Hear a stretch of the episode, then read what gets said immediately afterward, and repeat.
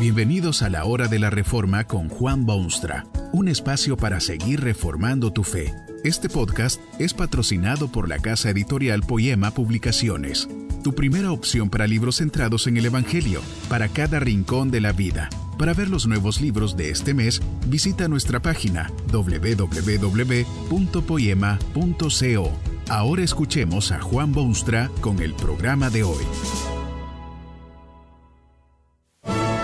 Esta conferencia se titula También la familia y está basada en las palabras bíblicas de Hechos 2.39. Porque para vosotros es la promesa y para vuestros hijos.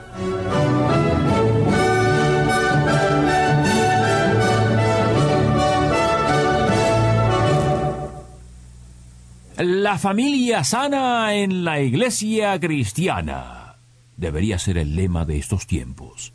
Usted sabe que el concepto de la familia está en decadencia y en estado de descomposición.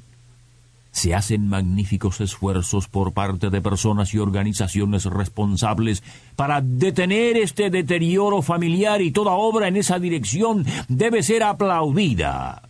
Los psicólogos y sociólogos dan consejos y escriben libros o ensayos, y fundaciones benéficas auspician programas de prevención o rehabilitación de la familia. Los gobiernos tratan de aportar su granito de arena también por muy distintos medios, y hasta una organización como las Naciones Unidas declara cierto periodo como el año de la familia. ¿Por qué será que la gente busca soluciones donde es mucho más difícil encontrarlas? Una de las cosas más difíciles es el mantener la buena salud de la familia. Estos tiempos son de enormes presiones y exorbitantes demandas en la vida de padres y de hijos y de los tíos y de los abuelos y hermanos y hermanas. Es por esto que resulta lógico ver los esfuerzos humanos por salvaguardar el concepto de la familia. Lo curioso es ver la negativa general de ir en búsqueda de estabilidad familiar en la iglesia cristiana.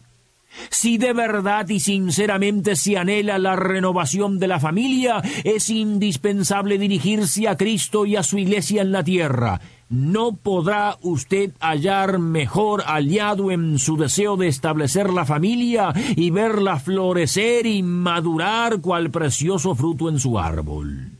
La familia sana en la iglesia cristiana debería verdaderamente ser un lema moderno por todos los rincones del mundo castellano. La iglesia cristiana promueve la familia hace ya mucho tiempo que la promueve. Usted sabe que la Iglesia Bíblica no es cosa de hace unos pocos años o meros meses, se inició en los comienzos mismos de la historia humana. Ya en ese momento asiago se dejó ver el interés profundo que Dios tiene en la humanidad y buena salud de la familia. ¿Vino acaso al paraíso grisáceo por el pecado y habló personal, individualmente a aquel hombre y luego personalmente también a aquella mujer? Dios descendió desde los cielos para fundar, podría decirse, su gran iglesia y plantarla directamente sobre el suelo terrenal. Habló con Adán y Eva, como esposo y esposa que eran, y les dio promesas, que eran promesas de familia. Tiempo después, la Iglesia tuvo oportunidad de organizarse un poco mejor y con mayor seriedad. La Biblia contiene capítulos enteros de instrucciones sobre el culto y los sacrificios y los deberes del creyente y los ritos del templo y el lugar de la familia en todo ese cuadro y teatro espiritual. Dios dio a su pueblo una ley que se ha vuelto ley básica para todos los pueblos civilizados de la historia. Es la ley primordial de la Iglesia de Dios, de su pueblo selecto.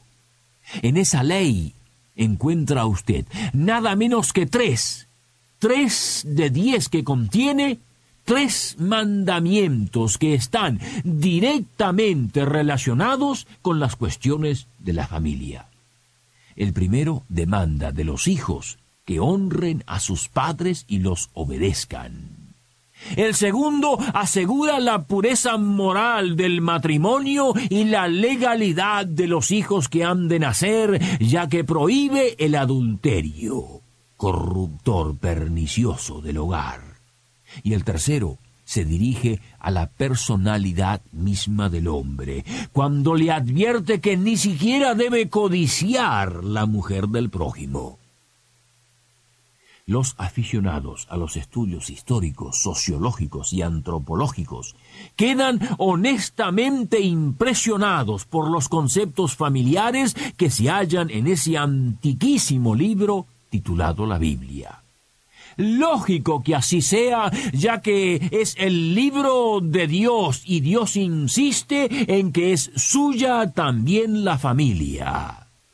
Aún Hoy en día, los grupos que han sido alimentados por ese libro estupendo tienen una sólida familia, más respeto por lo que Dios ordena, mejores esposos y esposas y mejores hijos, y ciertamente mejores padres.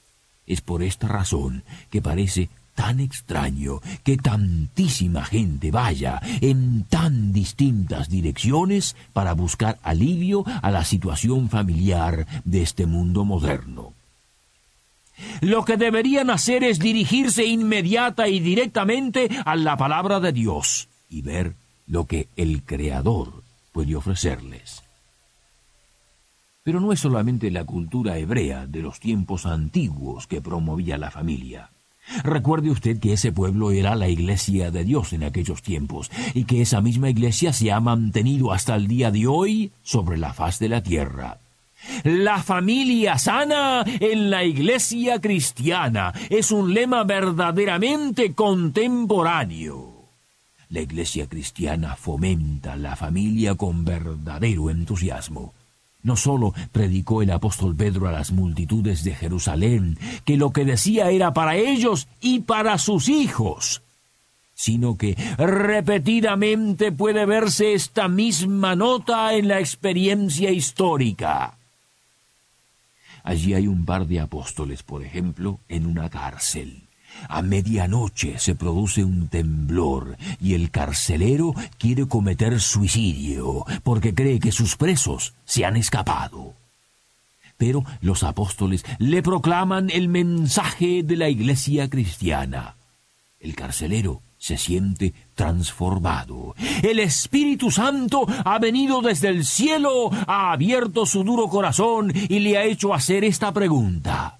¿Qué debo hacer para ser salvo.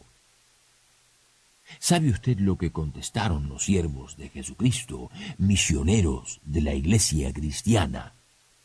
Esto no se ha citado con total honestidad en la historia, o por lo menos con solo una mitad de interés en la verdad. Dijeron esto, Cree en el Señor Jesucristo y serás salvo. Es hasta aquí que estas palabras se citan con frecuencia. Quien cree en el Señor Jesucristo será salvo. No cabe duda de ello. Pero eso no es todo lo que dijo el predicador neotestamentario. Dijo esto. Cree en el Señor Jesucristo y serás salvo, tú y tu casa. Tan grande es el interés que Dios tiene en la familia que incluye en su pacto a los hijos y miembros de la familia.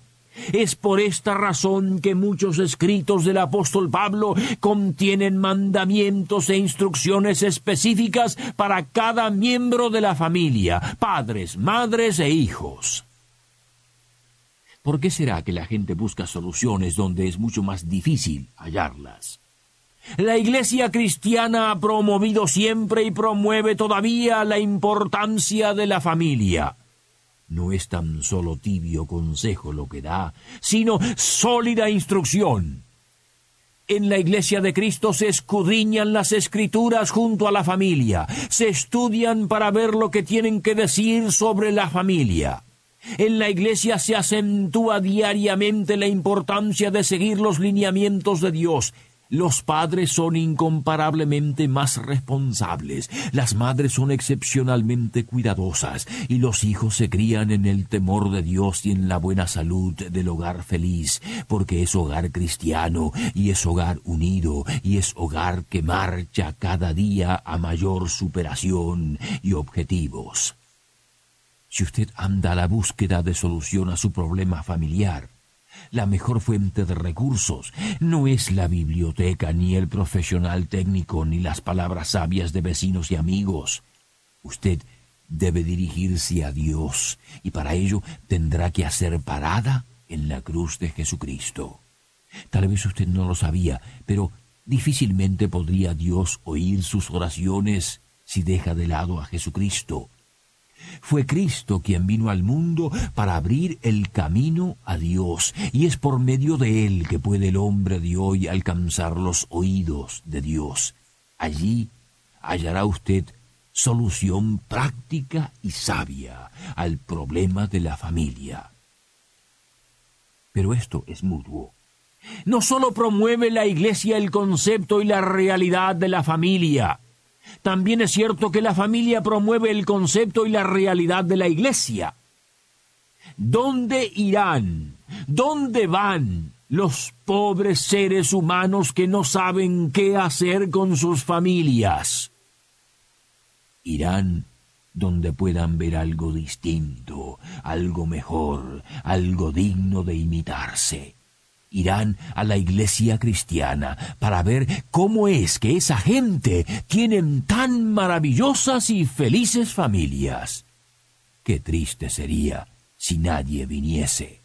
Y qué triste sería si vienen y ven a una familia que se dice ser cristiana, pero en pésimas condiciones que este mensaje nos ayude en el proceso de reforma continua según la palabra de Dios. Si quieres profundizar en la exposición bíblica, puedes buscar más recursos en www.poema.co. Allí encontrarás libros que te ayuden a entender la palabra de Dios y aplicarla a tu vida. Poema, el Evangelio para cada rincón de la vida. Nos vemos en el próximo episodio de La Hora de la Reforma con Juan Bonstra.